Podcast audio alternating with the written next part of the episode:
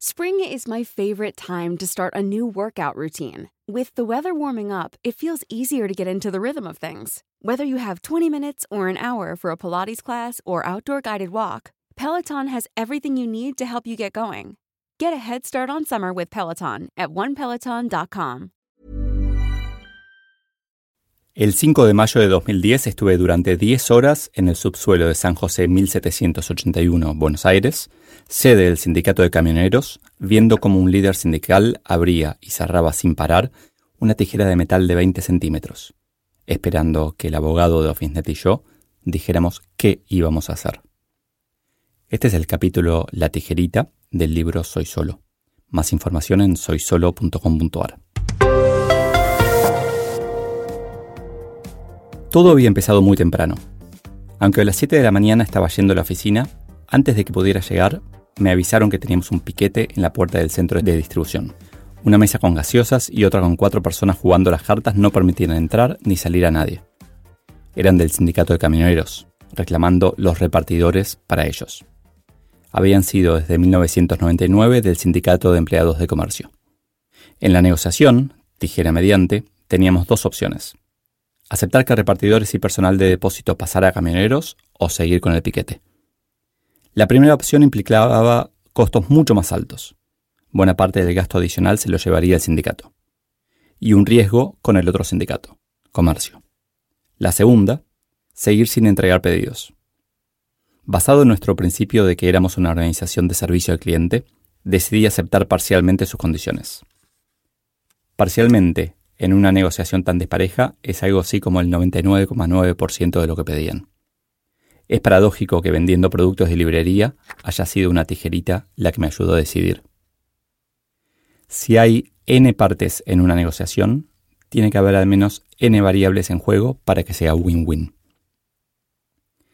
Pero ese no había sido mi primer contacto con los sindicatos. El 19 de marzo de 1999 fue el día en que entró el sindicato de comercio a OfficeNet. Jóvenes idealistas con menos de 30 años liderábamos la empresa, que crecía y con ella todos sus empleados. Hubo muchos vendedores u operarios que llegaron a supervisor o gerente, mostrando capacidad y esfuerzo. Meritocracia había estado entre nuestros valores desde el inicio. Algunos errores cometimos, como cuando al no poder conseguir gente rápidamente, pedimos a los empleados que recomendaran conocidos. Convertimos la empresa por un par de años en un club en donde todos eran primos pero todos contentos, o al menos eso parecía. Contratar solo referidos garantiza camarillas, rumores y descontento. Entre el nacimiento de OfficeNet en 1997 y 1999 crecimos muchísimo. De hecho, los meses de marzo, luego de las vacaciones, nuestros clientes volvían a sus oficinas y sufríamos un pico inesperado. Valga el oxímoron y el origen de nuestro horror. Ese marzo en particular habíamos pedido a toda la compañía que, como nosotros, pusiera el hombro. No pagábamos horas extras, nos parecían injustas, compensábamos las horas de trabajo. Pero eso, que para los economistas, que no son humanos, era racional, para los repartidores no lo era. Me enteré después de que muchos sufrían lumbalgias y otros problemas por trabajar demasiado tiempo. El 19 de marzo a las 4 de la tarde, todos los repartidores se bajaron de las camionetas dejando pedidos sin entregar y nos avisaron por Nextel. Esa misma mañana había recibido una comunicación que me había dejado fuera de juego. Mi padre me había llamado para decirme que mi mamá había muerto. Claramente estaba en otra yo. Liderar requiere equilibrio entre escuchar y hacer. El fin del mundo.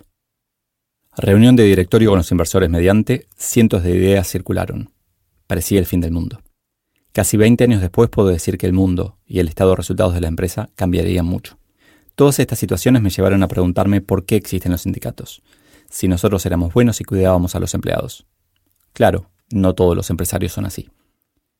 Si los empresarios hubieran sabido que nacerían los sindicatos, ¿habrían cuidado más a sus empleados?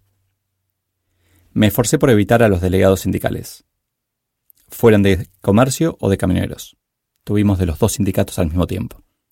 Era muy difícil sostener el valor puertas abiertas.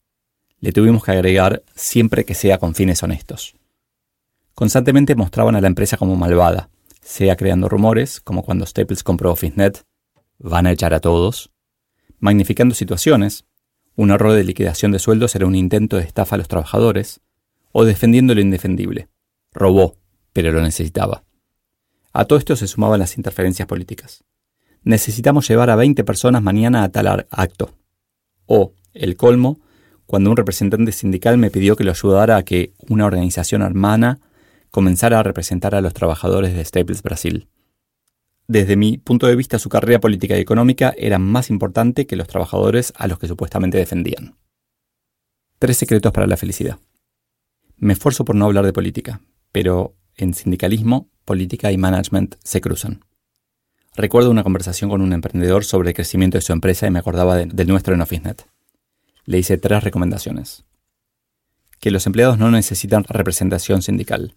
La empresa tiene que escuchar y resolver o dar feedback rápidamente. Que echar a alguien no sea algo terrible. Disruptivo, ¿yo? Estoy convencido de que las empresas tienen que echar más rápido de lo que lo hacen para reducir la conflictividad siempre con humildad y respeto y sin que sea una sorpresa. Pero un empleado que, por bondad o solidaridad, mantiene su puesto, genera daños a la empresa, a su equipo y a sí mismo. Tal vez me tendrían que haber echado a mí. Y que las contrataciones sean las menos posibles.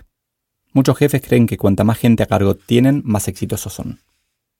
O tal vez más seguros, imprescindibles, se sienten. Algunas áreas a veces tienen incentivos a aumentar la nómina y no reducirla. ¿Alguien de recursos humanos por ahí? Cuanto más personas tenés, más difícil cuidarlas. Y si tenés que contratar muy rápido, vas a traer gente no alineada con los valores de la empresa. Más complejidad por todos lados. Minimiza la gente que contratas para poder cuidarlos y desarrollarlos mejor.